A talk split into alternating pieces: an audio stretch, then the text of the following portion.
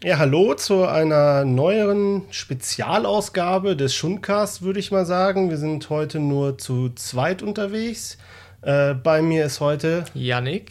Und ich bin der Stefan.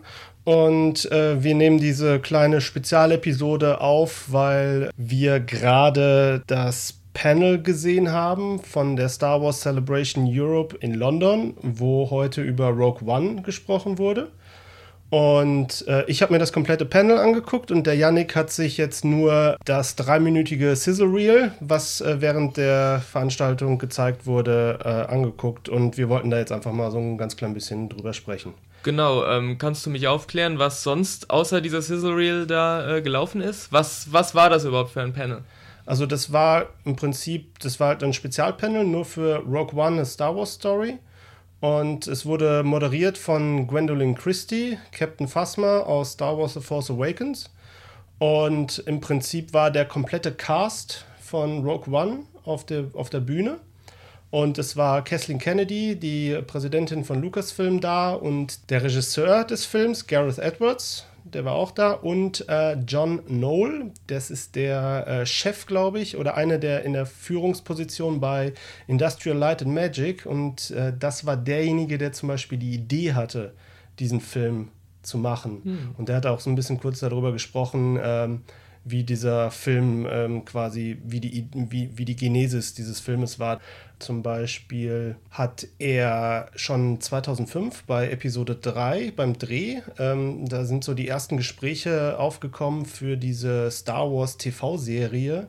Äh, Underworld, die niemals verwirklicht wurde. Mhm, genau. Und als er das gehört hat, hat er halt so ein bisschen angefangen, er sagte, er hätte so ein bisschen angefangen zu spinnen und hätte sich halt überlegt, was kann man denn für Geschichten erzählen in so einem, in so einem TV-Format und ihm ist da halt so eine Art Mission Impossible im Star Wars-Universum äh, eingefallen und äh, hat sich dann halt an diesen Opening Crawl, also den Vorspanntext von Episode 4 erinnert, wo halt davon erzählt wird, äh, dass halt so eine große Schlacht stattgefunden hat, hat währenddessen die Rebellen Pläne für den Todesstern erbeutet haben. Und das hat quasi so seine seine, seine Gehirnzellen so aktiviert und mit diesem, mit diesem Gedanken hat er halt immer gespielt. Das hatte allerdings, er sagte, es hätte nicht geklappt für diese Serie, weil die halt in einem ganz anderen zeitlichen Rahmen hätte gespielt und so weiter. Und als dann halt diese ähm, Übernahme von äh, Lucasfilm durch Disney vonstatten gegangen ist, wäre das halt wieder so hochgekommen und der hätte es dann halt irgendwie Kathleen Kennedy gepitcht und so ist dann halt jetzt Rogue One gedreht worden im letzten Jahr und der kommt jetzt Ende des Jahres ins Kino und ist der erste Star Wars Standalone-Film, also der keine Episode ist. Hm. Genau. Und da war noch jemand von der LucasArts Story Group zugegen. Die hat allerdings nicht sehr viel äh, gesagt, was halt irgendwie mhm. von Relevanz gewesen wäre, außer dass die halt versuchen, natürlich ihr, ihren ähm, diese ganzen Sachen, ähm, ja, die neuen Filme so zu gestalten, dass die alle in den Kanon passen. Also es gibt ja. schon so eine Art äh, Writers Room in, für Star Wars praktisch, also Raum voller Leute, die sich diese Geschichten zusammen ausdenken und dann wird praktisch, werden die Details, die Dialoge und sowas praktisch nur noch an Drehbuchautoren weitergegeben, der es dann schreibt oder wie kann ich das verstehen? Weißt du da was drüber? Ja, so ein bisschen. Also, das heißt halt Lucasfilm Story Group.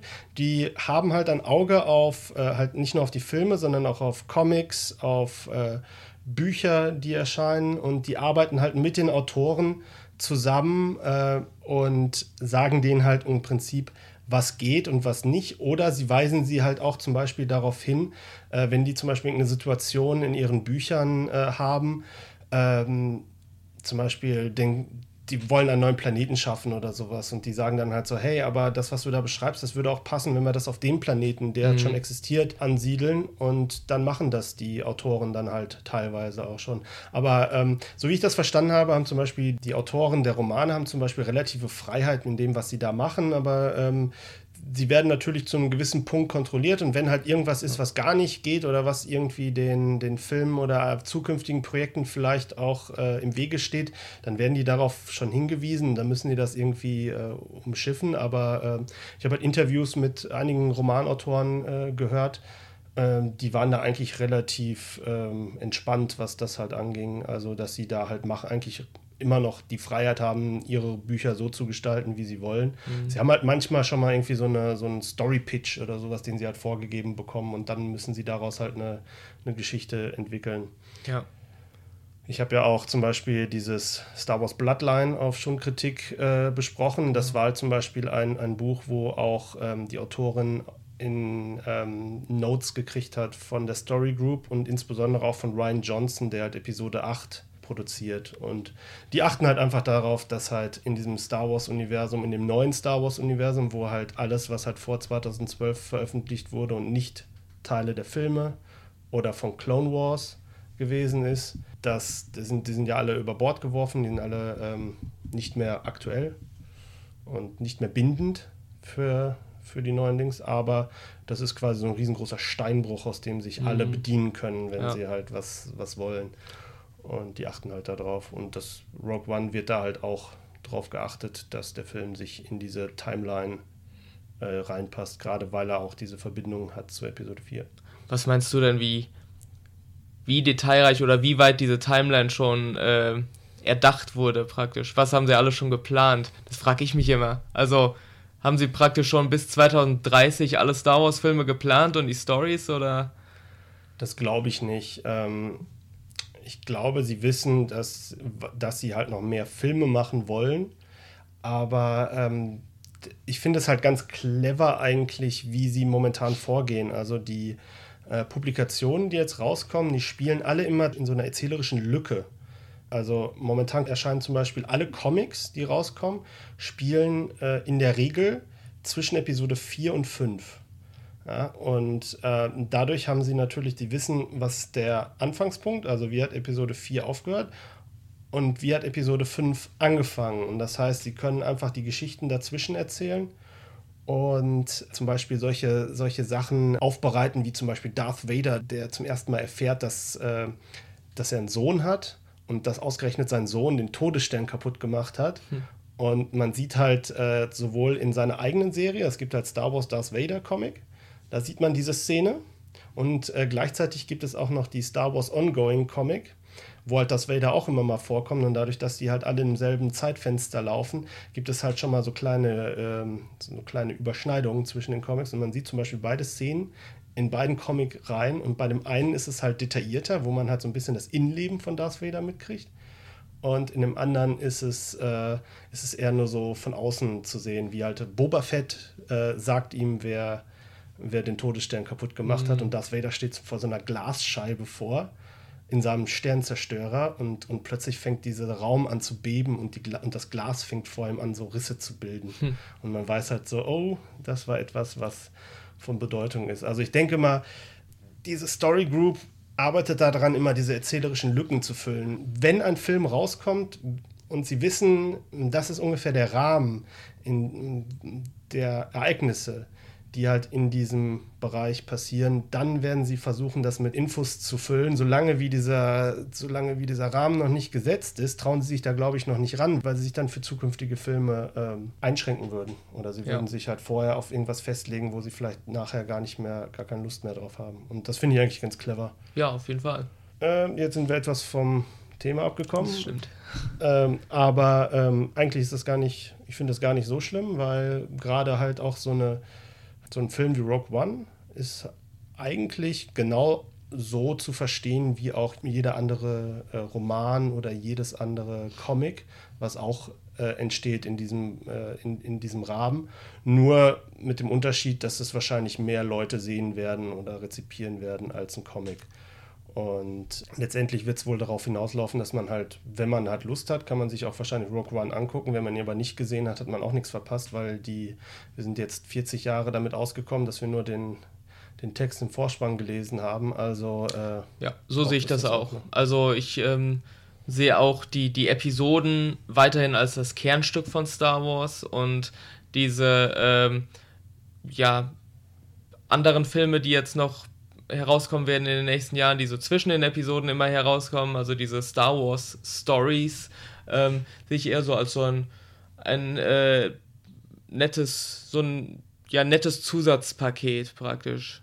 aber natürlich auch die Chance sehe ich darin, dass sie halt da experimentieren können, während die Episoden natürlich ziemlich festgesetzt sind. Die Formeln sind ziemlich festgesetzt. Was kann man in so einer Episode machen? Genau.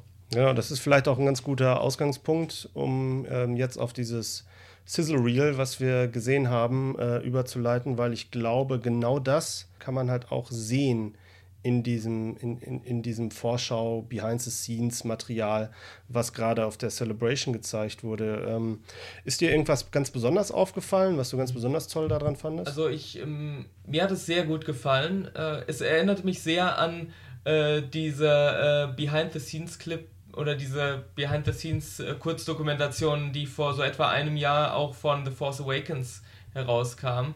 Da bekommt man halt so einen Eindruck oder bekam man einen Eindruck davon, wie äh, sah es so am Set aus. Man hat kleine Interviewschnipsel gehört und hat auch einige kleine neue ähm, Szenen gesehen.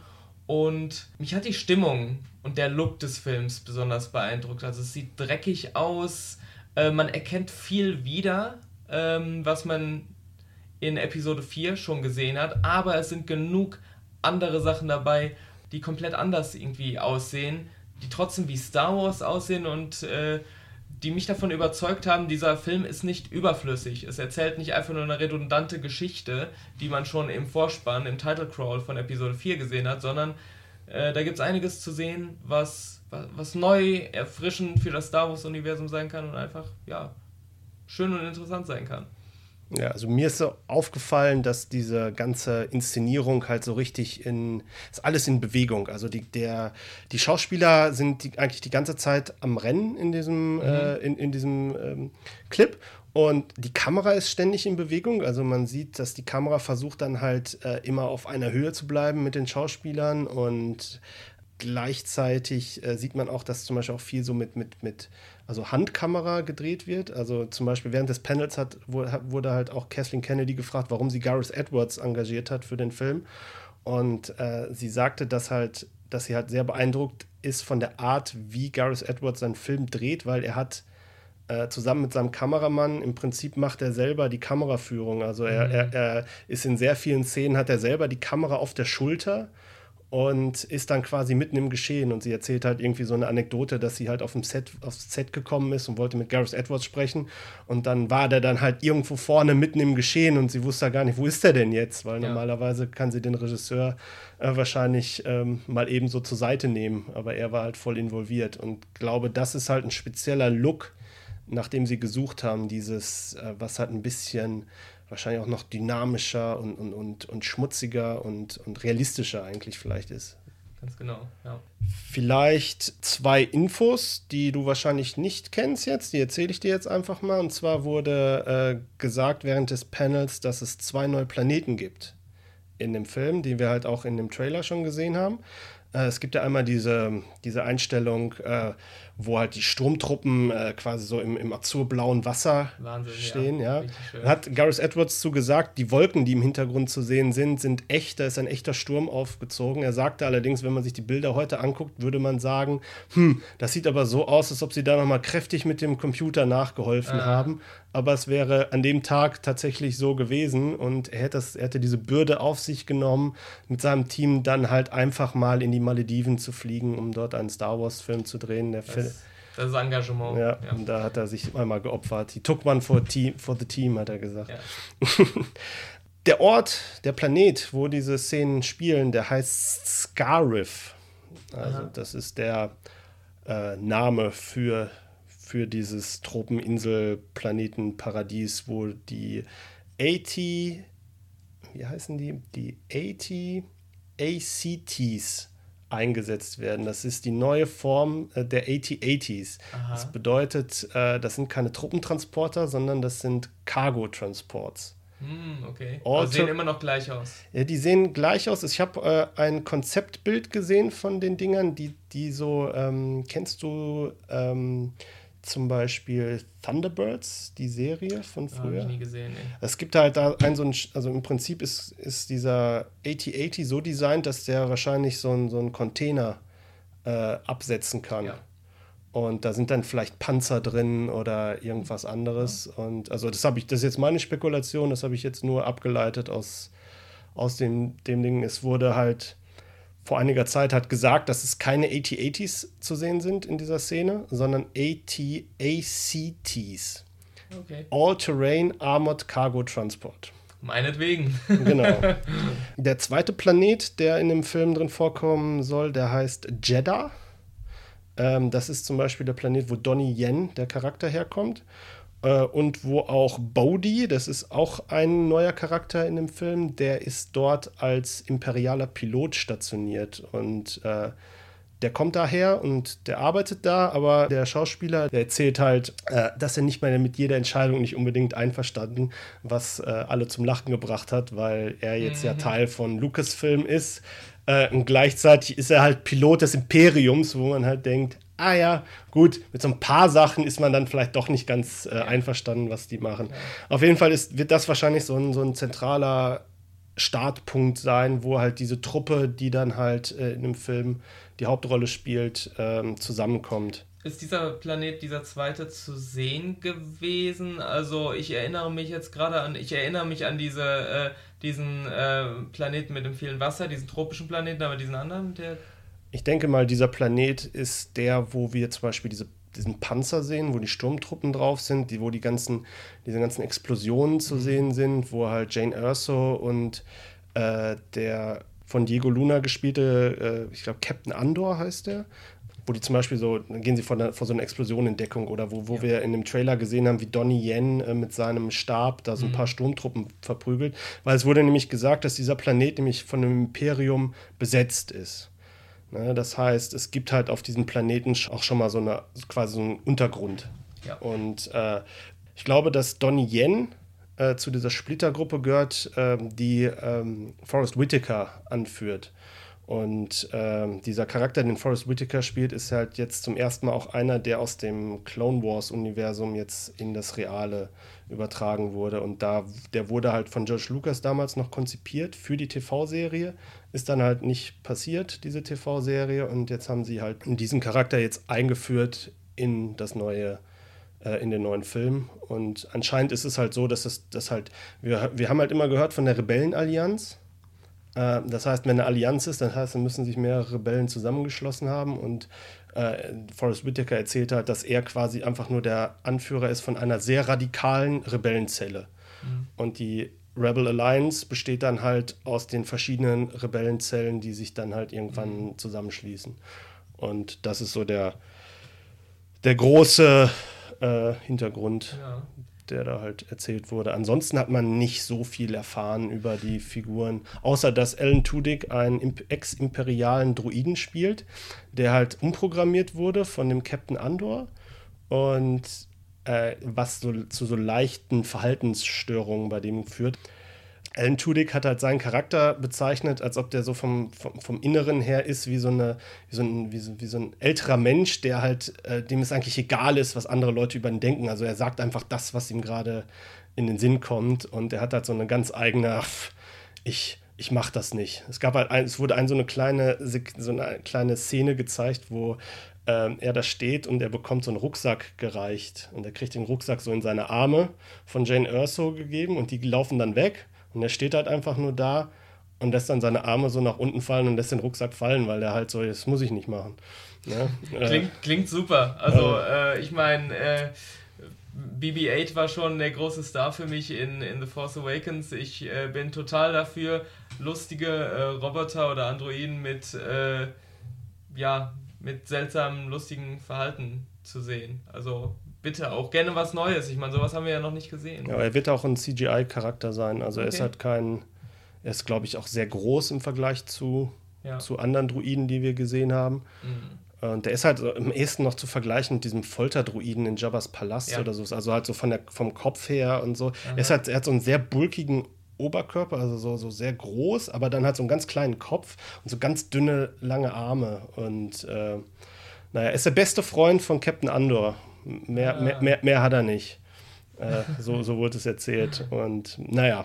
Also das klingt alles großartig. Ich äh, Also dieser, dieser, äh, dieses Sizzle Reel hat mir nochmal besser gefallen als der äh, Teaser-Trailer, der vor so drei Monaten oder so rauskam. Also der hat mich noch mehr überzeugt davon, dass, dass das wirklich eine erzählenswerte Geschichte ist, dass es äh, tolle ähm, Visuals auch gibt, ähm, dass es so sein eigenes Ding werden kann.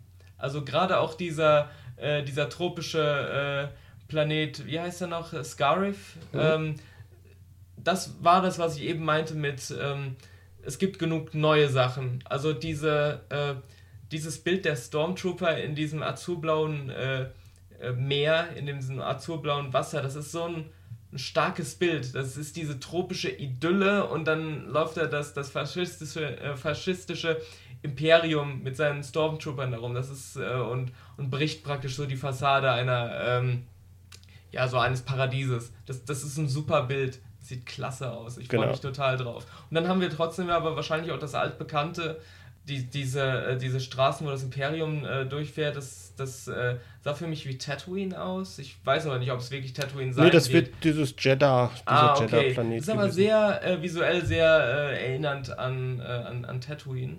Also schon ein hm, bisschen was Bekanntes und einiges Neues. Das, das sieht alles ziemlich gut aus. Ja. Und ich freue mich, dass wir Darth Vader nicht gesehen haben. Ja, er ist ja bestätigt. Er wurde, es wurde auch über ihn gesprochen, ja. aber ähm, Vielleicht ist er halt dem Publikum gezeigt worden, mhm. ähm, weil ähm, wir haben, ich habe mir jetzt nur den Livestream auf YouTube angeguckt, weil Kathleen Kennedy hat halt noch so am Ende angekündigt, so hier äh, macht mal alle eure Handys aus ähm, und wir zeigen euch jetzt noch mal was äh, Besonderes und äh, im Livestream hat man dann halt noch mal das, was wir gerade besprochen haben, gesehen und ich ähm, würde wetten, dass äh, dass die vielleicht einen kleinen Ausblick auf Darth Vader gesehen haben. Mhm. Auf jeden Fall hat Gareth Edwards nur erzählt, dass er halt mit James Earl Jones zusammengearbeitet hat im Tonstudio und er wollte aber nicht bestätigen, äh, welchen Charakter er spielt.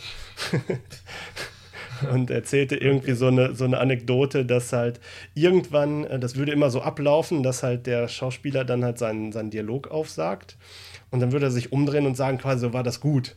Und äh, erzählt dann halt so, dass James Earl Jones da gestanden hätte und er in einem dieser Dialoge hätte halt das Wort Power sagen müssen. Und er sagt, in dem Moment wäre er mit seinem äh, Tonkollegen da so ein bisschen wie so ein Dreijähriger wieder gewesen. Ja, so, oh, oh, so einen kleinen Nerd-Gasm hätte er gehabt, so hat das jedenfalls gesagt. Und dann hätte sich James Earl Jones umgedreht und hätte gesagt, war das gut? Super, so, ja. Daumen nach oben, kleines Grinsen, wieder voll ernst, professionell, super. Ja, das, Darth Vader, Darth Vader. Ja, äh, super. Also wir hatten ja in unserem ähm, äh, Star Wars äh, Spekulationen Podcast auch schon mal über die Rolle von ähm, Darth Vader gesprochen, äh, wie, wie groß die ausfallen wird, wenn er denn auftauchen wird.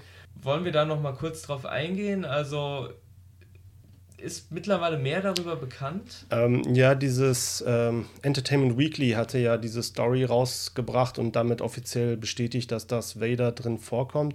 Äh, ich erinnere mich an eine Aussage von Kathleen Kennedy, die halt gesagt hat, dass halt Darth Vader ist jetzt nicht der Main Villain von Rogue One, das ist der halt der, äh, äh, ja, ist der von Ben Mendelssohn gespielte ähm, Director Krennic der auch zum Beispiel auf der, in dem Panel ist, äh, der hat einfach nochmal so sein böse Sein mal richtig ausgelebt und ist am Anfang des Panels äh, statt als Schauspieler auf die Bühne gekommen, ist er in seinem äh, vollen Outfit mit seiner weißen Uniform und seinem weißen wehenden Cape äh, begleitet von seinen äh, Todestruppen oder wie auch immer die in dem neuen Film heißen, so schwarz, schwarze äh, Sturmtruppen auf die Bühne gekommen, ist zu seiner zur dramatischen Musik einmal über die Bühne gelaufen und dann wieder hinten verschwunden.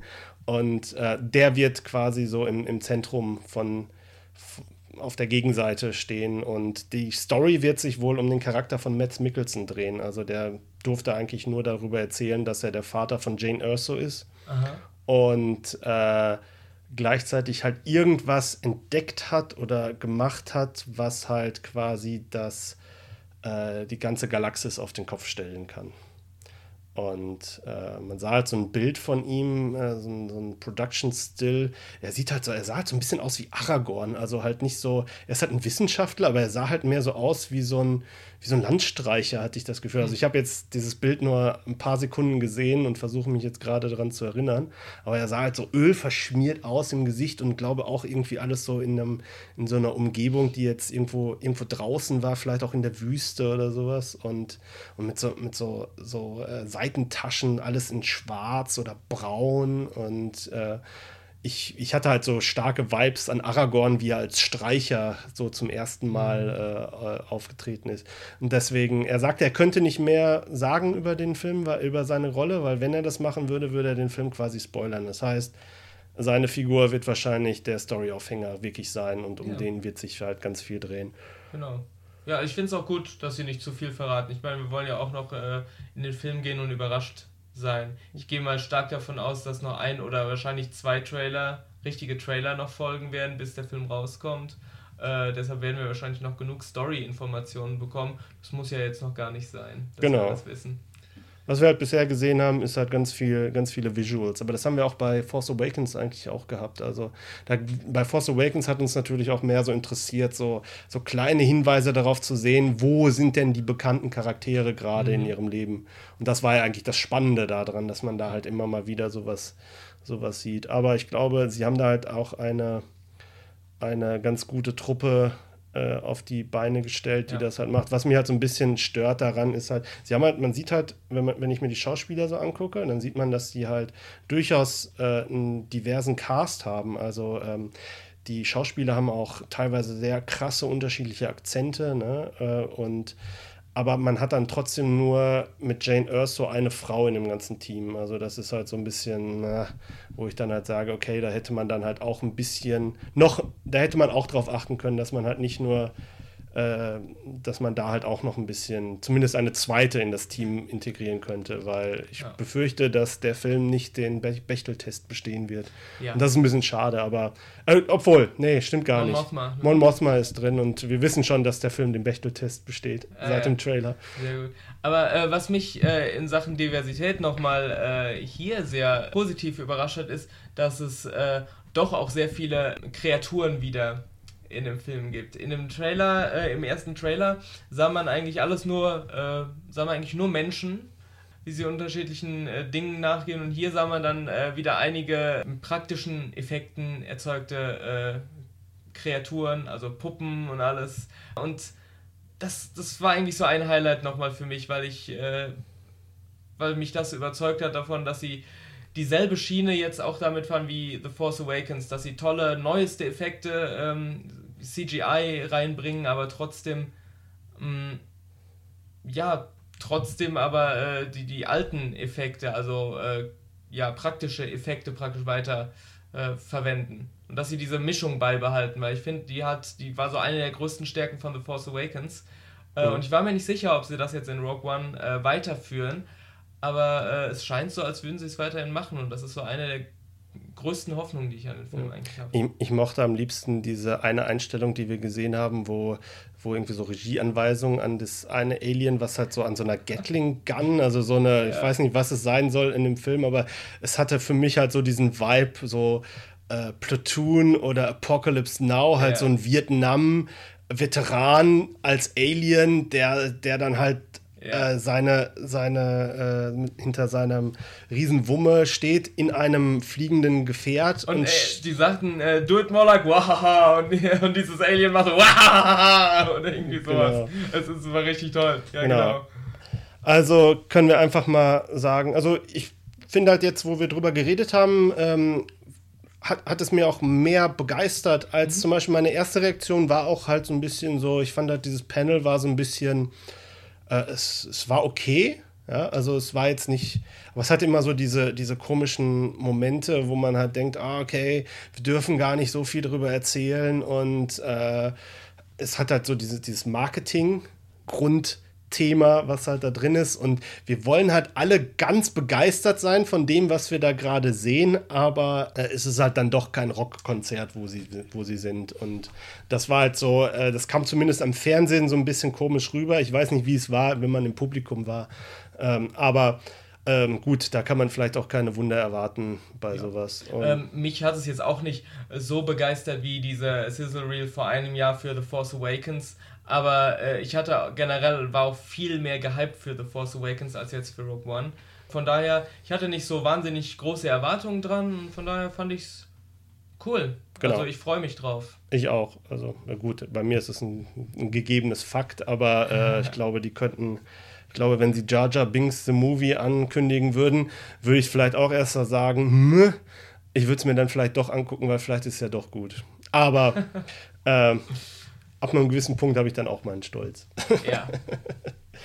Gut, ähm, ich würde mal sagen, wir ähm, belassen es dabei. Wir haben, glaube ich, ganz breit über das Thema gesprochen und das soll dann einfach mal was Kurzes, Nettes für zwischendurch sein, weil ansonsten sind wir ja doch immer etwas äh, ausladen. Oder hast du noch irgendwas? Genau. Nö, also ich glaube, ähm, ja, für, für detaillierte Infos äh, zu Star Wars und der Zukunft von Star Wars äh, hört am besten nochmal in unseren äh, früheren Podcast über die Zukunft von Star Wars rein, den wir vor so drei Monaten oder so aufgenommen haben. Ich glaube, da seht ihr und hört ihr ganz ausführlich, was wir, äh, nicht nur wir, sondern auch alle anderen Mitglieder von Schon Kritik zu Star Wars äh, zu sagen haben.